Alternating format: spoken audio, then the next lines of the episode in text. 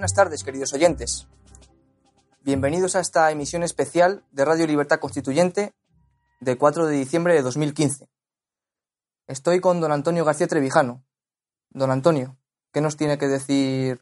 Esta emisión es especial, extraordinaria, improvisada, rápida, urgente, porque acaban de comunicarme, no acaban, hace ya media hora, desde Barcelona, Agustín, que fue quien presentó eh, la solicitud, no, la comunicación de que nos íbamos a reunir, que iba yo a pronunciar un discurso en la Plaza de San Jaume, eh, la autoridad gubernativa tenía un plazo de 72 horas para prohibirlo o indicar otro sitio. Pasó el tiempo, por tanto ya estaba concedido. Tenemos la, tenemos, estaba la situación legal. Y esta mañana, la Junta Electoral Provincial de Barcelona no, me ha comunicado, puesto que el nombre, eh, la, la, reunión la había, eh, la había convocado yo, ha comunicado a través de nuestro, del presentador Agustín allí, que queda, el, el acto ha sido prohibido por la Junta Electoral. Bien, en primer lugar, tengo que decirte, deciros que mi primera impresión es negativa, porque yo tenía ilusión en el día 19, todo organizado, todo con unas perspectivas extraordinarias, hubiera sido un éxito seguro de asistencia y de todo. Pero eso es la primera impresión porque no podemos despreciar de golpe las ilusiones que hemos ido acumulando durante un tiempo, eh, dejarla, abandonarla. Pero enseguida, a los cinco minutos de haber recibido la noticia, me di cuenta que era una noticia extraordinaria. No voy a decir las ventajas porque tenemos que ganar recursos, puesto que la comunicación que he recibido denegando la autorización para celebrar, eh, para pronunciar el discurso previsto para el día 19, esa resolución es nula, de pleno derecho. estamos reunidos aquí todos para hoy mismo, como el plazo es muy corto, 48 horas y muchos días de fiesta, el plazo caduca el miércoles a la una eh, del mediodía. Y, y, estamos redactando ya, tengo el poder preparado, porque necesito el procurador, eh, yo voy a firmar como abogado para presentarlo, en, hay que presentarlo en el Tribunal Superior de Justicia de Barcelona, eh, por tanto hay que tener una celeridad para mandar los poderes por mensajero, el escrito, todo. Y luego ya eh, fijará, una vez presentado el escrito, que yo mismo firmaré y que será muy breve, ahora voy a explicar por qué es nulo, una vez el escrito ya presentado, el tribunal fijará una fecha para juicio oral, eh, juicio verbal, para la vista. Y el, es, en ese, todavía no, sé si iré yo o a cualquiera de Barcelona en mi nombre o de aquí desde Madrid. Eso ya lo veremos. Lo que voy a explicaros ahora con muchísimo detalle en qué consiste y por qué lo han prohibido y en qué consiste esta prohibición.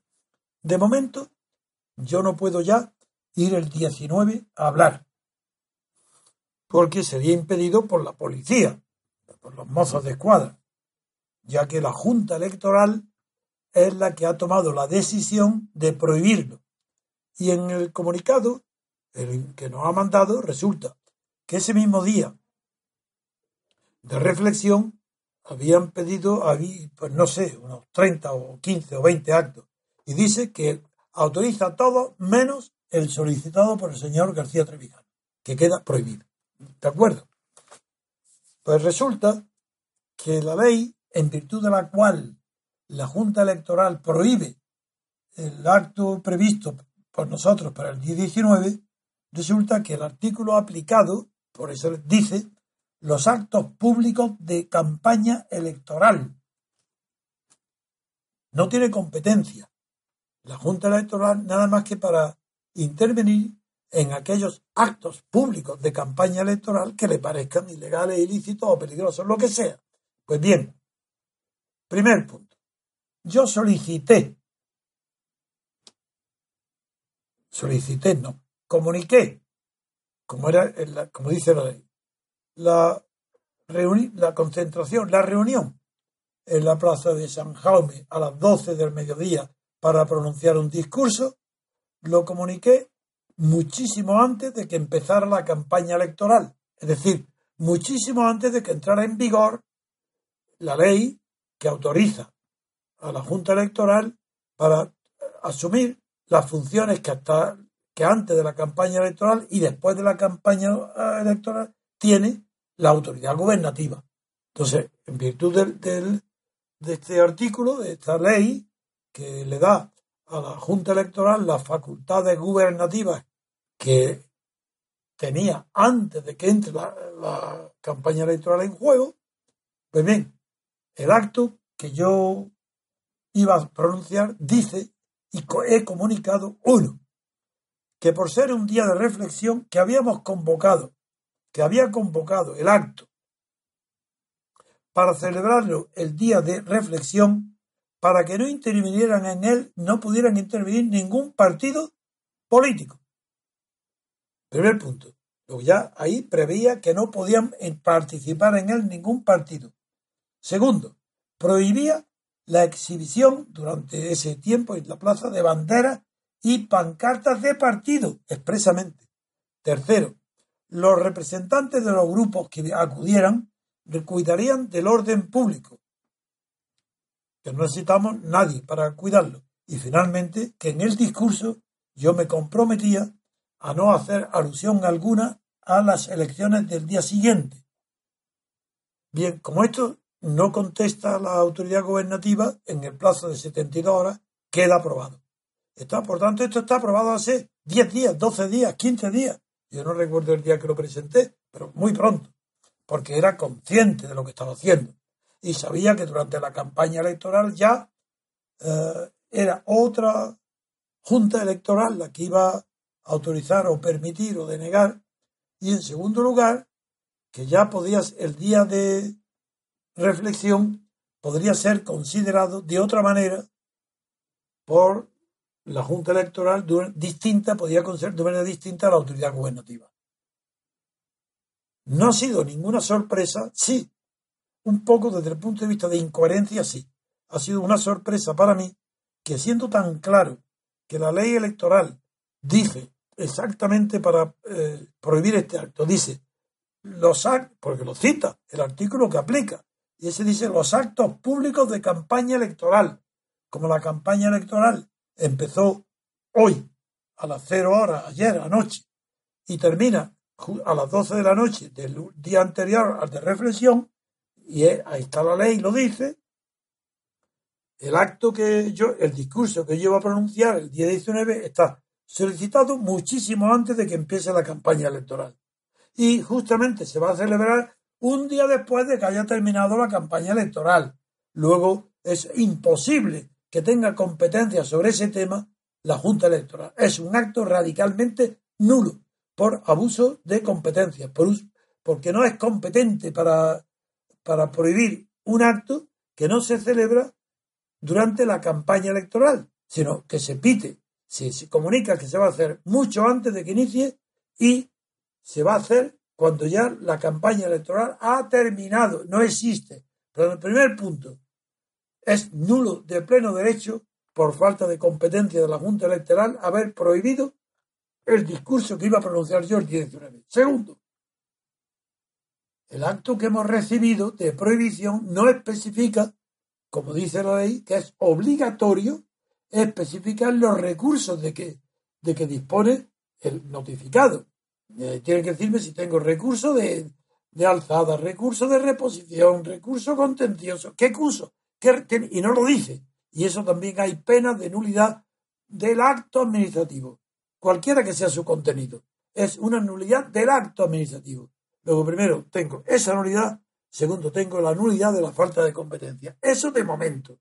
Y lo vamos a hacer. Y como ya yo tenía previsto que esto pueda suceder, ya tenía tengo preparado un poder para dos procuradores de Barcelona para que presenten junto con el escrito que, esta misma tarde lo están me están ayudando mientras yo hablo una cosa muy sencilla está Pedro eh, González y, Adrián están redactándolo pero algo muy sencillo ya lo revisaré para mandarlo urgentemente por correo eh, de mensajero a Barcelona al procurador.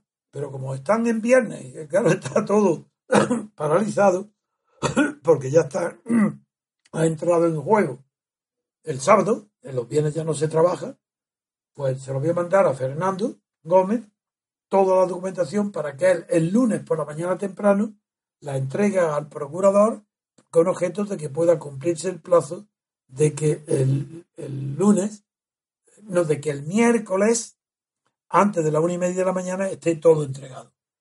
Por tanto, ya están las diligencias tomadas para impugnar el acto que sea nulo, pidiendo también los daños que ha ocasionado. Han sido no enormes, pero sí, sí ha habido muchos gastos de esta organización durante tanto tiempo, pues lleva gastos. Bien, entre otros, nada menos que el alquiler del balcón desde el que iba a pronunciar el discurso. Hoy ya lo digo para que sea de público conocimiento. En la generalidad enfrente iba a ser el discurso desde un balcón. Maravilloso, porque tengo la foto. Y lo hemos elegido el mejor. Lo habíamos elegido. Segundo tema. Esto, como es natural, no nos va a detener. Una cosa es la batalla jurídica y otra cosa es la batalla política. La batalla política no cesa ni un segundo.